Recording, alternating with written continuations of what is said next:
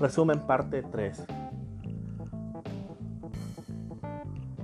Terminada la Segunda Guerra Mundial y con la derrota de Alemania y la victoria de los aliados, inicia un nuevo periodo en el mundo. En este periodo se va a ver caracterizado por un reforzamiento del derecho internacional, así como una nueva paradigma en el aspecto, el espectro político muchos de los países que terminan esta Segunda Guerra Mundial optan por profundizar las ideas de la República de Weimar. Es decir, que ante la destrucción y ante la pobreza que se vivenciaba en ese momento, se optó por una política redistributiva, por una apertura del aspecto cultural, del aspecto económico, del aspecto social y una reformulación del Estado.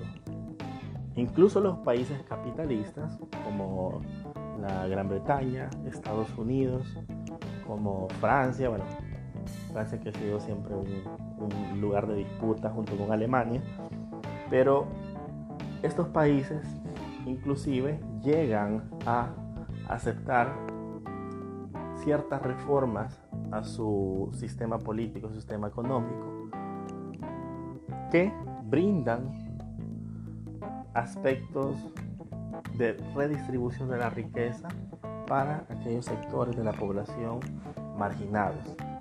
En ese sentido, la mayoría de estados adquieren entre los compromisos de los estados, valga la redundancia, una obligación con los derechos sociales. Esta nueva categoría de derechos, derechos sociales, culturales y económicos, es consagrada en las constituciones alemana, italiana y francesa de 1948, 49, 50,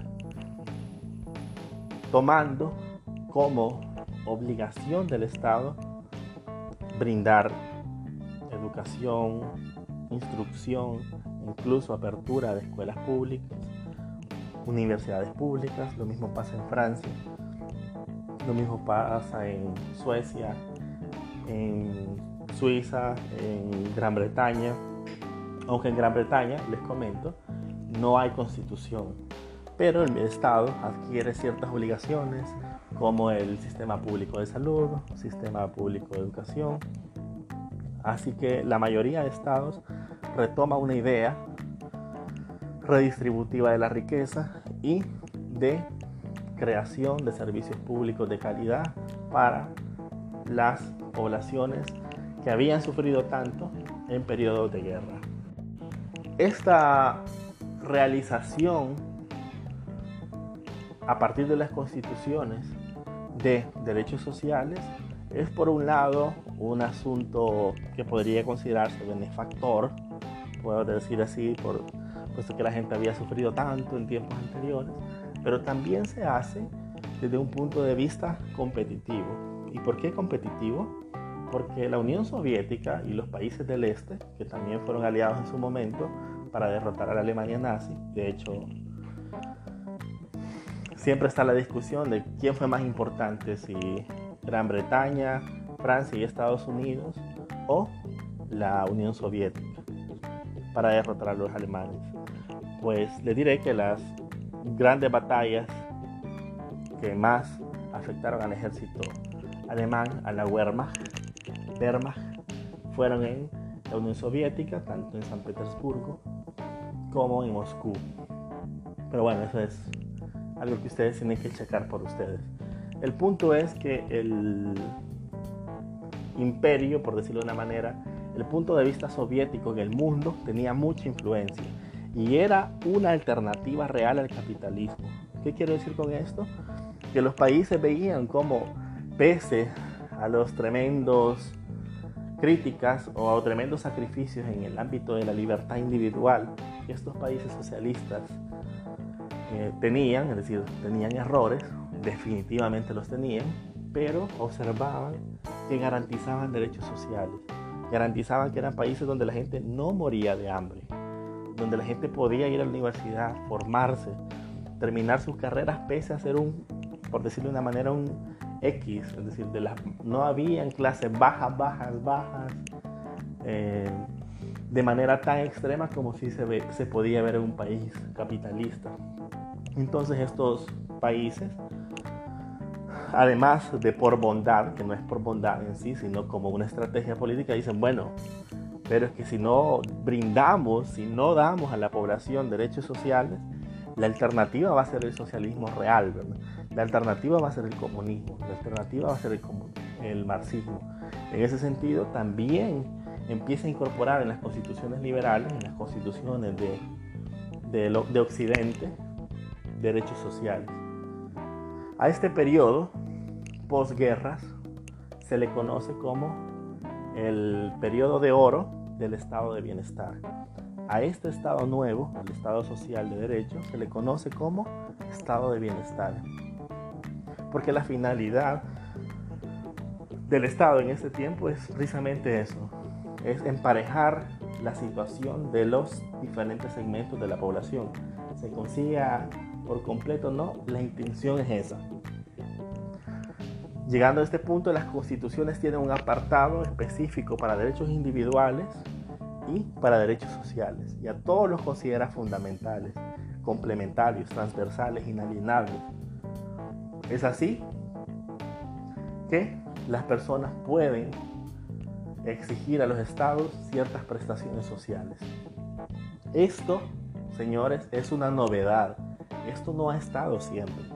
Esto se da a partir de estas nuevas constituciones que surgen en periodos de posguerra. Esos son derechos nuevos, son, son, son derechos nuevos básicamente. Pues bien, estas constituciones incorporan este tipo de prestaciones y derechos sociales y en este momento aún no podemos hablar de derechos humanos, puesto que los derechos humanos se constituyen a partir de el siguiente paso. En este momento todavía podemos hablar de derechos sociales fundamentales. ¿Se recuerdan aquella división que hacíamos el ciclo pasado en un tema X?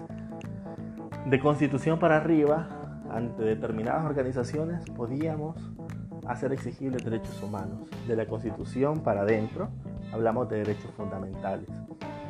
Así que lo más importante es que ya teníamos derechos fundamentales sociales. Pero además de esto, los países ganadores, los países que constituyen la jerarquía del nuevo orden mundial, consideran necesario crear instituciones y organizaciones internacionales que tengan facultades para vigilar la situación del mundo. Esto es una forma de decirlo, obviamente, muy, muy particular. Y en ello crean un sistema jurídico internacional el sistema de los derechos humanos, el sistema de la Corte Penal Internacional, bueno, eso un poco después, la Corte Internacional de Justicia, crean ciertos organismos como la Secretaría, etcétera, el Consejo de Seguridad, que está muy pendiente de ciertas situaciones en el mundo, o debería de estarlo, para intervenir o no a partir de un ejército propio. Bueno, el punto es que en esta sistema internacional creado después de la Segunda Guerra Mundial, se constituye una persona jurídica, la ONU, y a su vez un sistema jurídico internacional al que se le denomina Sistema de Derechos Humanos. Empieza con la Carta de las Naciones Unidas. En la Carta de las Naciones Unidas se establece una hoja de ruta qué es lo que va a constituir estas Naciones Unidas, este organismo internacional. Y en esa hoja de ruta se realiza una Declaración Universal de los Derechos Humanos. Ahí ya podemos empezar a hablar de derechos humanos. Que en principio, esto lo veremos en el siguiente periodo, pero lo digo, la Declaración Universal de Derechos Humanos es un documento soft law, es decir, cuya juridicidad es mediana, porque es simplemente una declaración.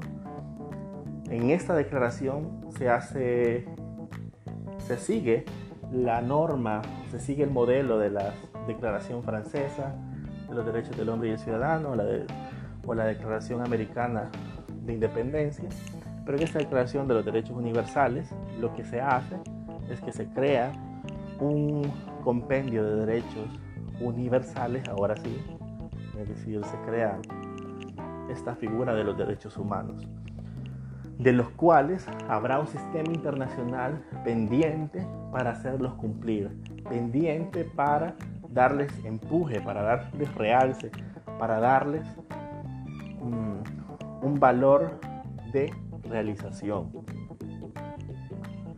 Es hasta este momento del periodo que está en el libro, ojo, eh, esto tendría que haberlo leído, yo solo estoy haciendo el resumen, es hasta este momento que hablamos de derechos humanos. De derechos humanos a partir de la Declaración Universal de Derechos Humanos y la posterior aprobación de los pactos, el Pacto Internacional de Derechos Económicos, Sociales y Culturales y el Pacto Internacional de Derechos Civiles y Políticos. En estos dos pactos se establecen derechos que son de obligatorio cumplimiento para los estados. Es en este punto, en este sistema internacional, que nosotros ya nos abocamos luego de no encontrar respuesta en el ámbito interno, es decir, en el cumplimiento de los derechos fundamentales. Cuando no encontramos respuesta en el ámbito interno, nos abocamos, existe la posibilidad de abocarnos a los organismos internacionales, ahí sí, para alegar estos mismos derechos fundamentales, pero con la variable o con la característica de derechos humanos universales. Esto es el tema del segundo periodo, así que no lo adelanto, pero es hasta el fin del primer periodo, eso es lo importante, y por eso lo estoy haciendo en ese momento, espero que hayan llegado hasta acá en los resúmenes, que hablamos de derechos humanos, porque todo lo previo es una construcción jurídico, política, social y cultural que desemboca en este momento preciso, que es la creación del el sistema internacional y por ende de los derechos humanos. Este ha sido el resumen del periodo 1. Espero les haya interesado. Por favor, dejar sus comentarios por ahí en el chat si escucharon los tres y les sirva como guía. Recuerden, el papel, el lápiz, los esquemas para estudiar no han pasado de moda. Al contrario, están más vigentes que nunca. Feliz tarde.